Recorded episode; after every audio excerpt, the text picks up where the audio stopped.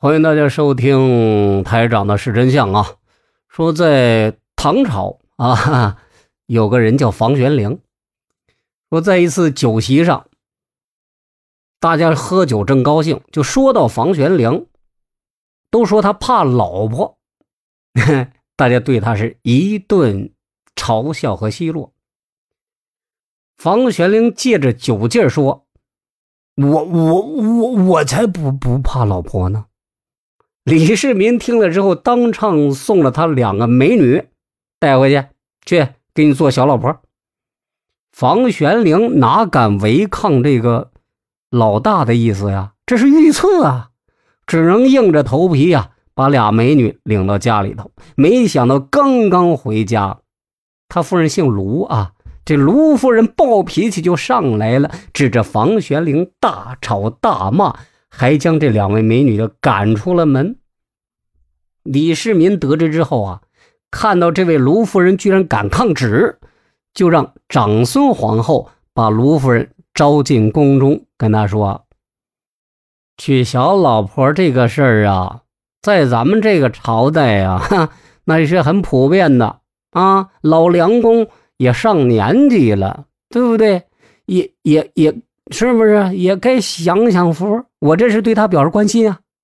没想到这卢夫人是坚决不同意。最后，李世民就给他两个选择：要么把俩美女带回去处理好这件事儿啊，既往不咎；要么你就落得个擅妒的罪名，喝下眼前这一杯鹤顶红。卢夫人听完之后，拿起酒杯，把这毒酒是一仰脖喝下去了。李世民一看这情况，我的妈呀，这么生猛，我看见他都害怕，何况是房玄龄呢？其实啊，那杯酒并不是真的毒酒，而是一杯陈醋。李世民只是为了吓吓这位宰相夫人，啊！题外话，大家知道这个吃醋是怎么来的吗？啊，就是从这儿来的。从这个故事里，我们看出这个卢夫人对于房玄龄的爱，以及对感情的强势和专一。在《太平广记》里头啊，还记载了一个房玄龄。跟夫人的一段故事，足可以见得夫妻俩人情深意重。这卢夫人呢，名门之后，在不被看好的情况下，嫁给了当时还只是普通小官的房玄龄。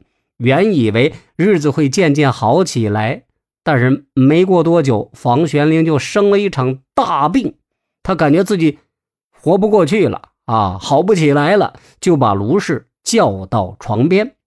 房玄龄跟他说：“哎，哎，哥们儿，我估计活不了多久了啊！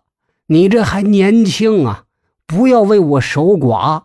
你我死了之后，你另找一人吧。”但是没想到这卢氏啊，性情刚烈，直接转身拿了把剪刀，把自己眼睛就给戳瞎了。以表示自己从一而终的决心，足以可见，房玄龄与卢氏的感情还不错。房玄龄并不是说真的就怕老婆，而是房玄龄懂得尊重和珍惜夫人，对夫人是千依百顺，这也是一种恩爱的体现。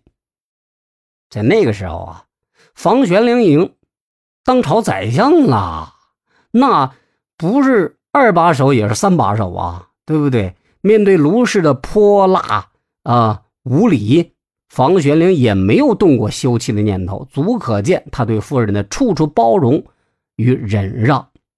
唐太宗李世民时期啊，还有一位管国公叫任桓，那也是怕老婆的典范呀。当时很多人嘲笑他惧内，他并不觉得丢脸，还说洞房里啊。我妻子就像菩萨一般坐在床边啊，那怎么能不怕呢？对不对？生了孩子之后，我老婆像老虎一般护着我的孩子，有谁不怕呢？虽然这是对夫人的调侃，但这背后体现了他对夫人的深情厚爱。所谓的怕，其实更多是一种尊重的态度与大度的胸怀，是两个人之间的互让互敬。你觉得呢？你是不是怕老婆呀？我怕。